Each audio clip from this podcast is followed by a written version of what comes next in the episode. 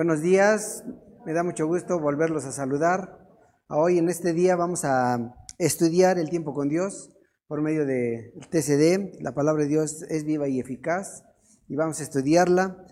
Y vamos a ver Jeremías del capítulo 43, del 1 al 13, con el tema juicio de ira por la desobediencia.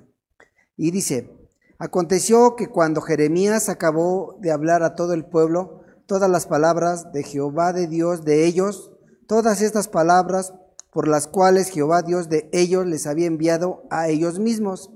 Dijo a Azarías, hijo de Osías, y a Joán, hijo de Carea, y todos los varones soberbios dijeron a Jeremías, mentira dices, ¿no te ha enviado Jehová nuestro Dios para decir, no vayáis a Egipto para morar ahí? Sino que Baruch, hijo de Nerías, te incita contra nosotros para entregarnos en manos de los caldeos, para matarnos y hacernos transportar a Babilonia. No obedeció pues Joanán, hijo de Carea, y todos los oficiales de la gente de guerra, y todo el pueblo a la voz de Jehová por quedarse en tierra de Judá, sino que tomó Joanán, hijo de Carea, y a todos los oficiales de la guerra, a todo el remanente de Judá que se había vuelto de todas las naciones donde había sido echado para morar en la tierra de Judá, hombres y mujeres y niños y las hijas del rey y toda persona que había dejado Nabuzaradán, capitán de guardia con Gadalías, hijo de Ayacam, hijo de Safán, y al profeta Jeremías y a Baruch, hijo de Nerías. Y entraron en tierra de Egipto porque no obedecieron a la voz de Jehová y llegaron hasta Tabnes. Y vino palabra de Jehová a Jeremías en Tabnes diciendo, Toma con tu mano piedras grandes y cúbrelas de barro en la, en la en ladrilledo que está a la puerta de la casa de Faraón de Tabnes, a visita de los hombres de Judá.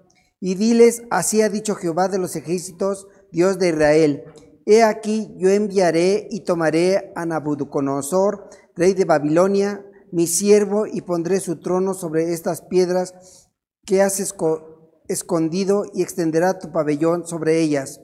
Y vendrá y asolará la tierra de Egipto, los que a muerte, a muerte, y los que a cautiverio, a cautiverio, y los que a espada, a espada. Y pondrá fuego a los templos de los dioses de Egipto y los quemará. Y a ellos los llevará cautivos y limpiará la tierra de Egipto, como el pastor limpia su capa y saldrá de ella en paz. Además, quebrará las estatuas de Betsemes que está en la tierra de Egipto y los templos de los dioses de Egipto quemará fuego. Dice el tema que juicio de ira por la desobediencia. Vemos en la ayuda de meditación que nos dice que los soberbios son tan egoístas que, interpretan las, que no interpretan las cosas que Jeremías les anuncia. Y dicen que los soberbios quieren que se hagan las cosas a como ellos dicen.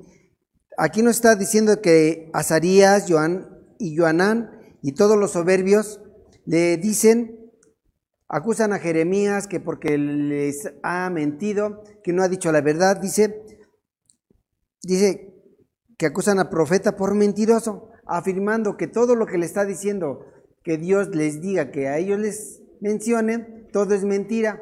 ¿Por qué? Porque ellos querían ir a Egipto a vivir ahí, querían ir a Egipto a, a permanecer y les está diciendo la palabra de Dios por medio de Jeremías, que no vayan, pero ellos son soberbios y les dicen mentiroso a Jeremías. Entonces vemos cómo los soberbios no son humildes y no obedecen la palabra de Dios.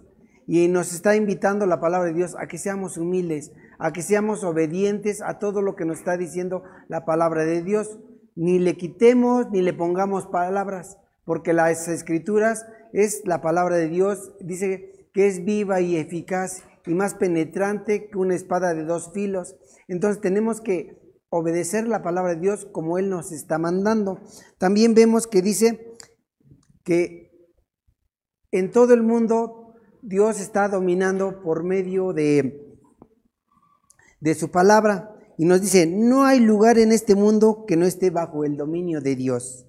Entonces vemos que también la palabra de Dios por medio de los profetas nos está invitando, nos está diciendo que hagamos toda la voluntad de Dios conforme a lo que Él está mandando.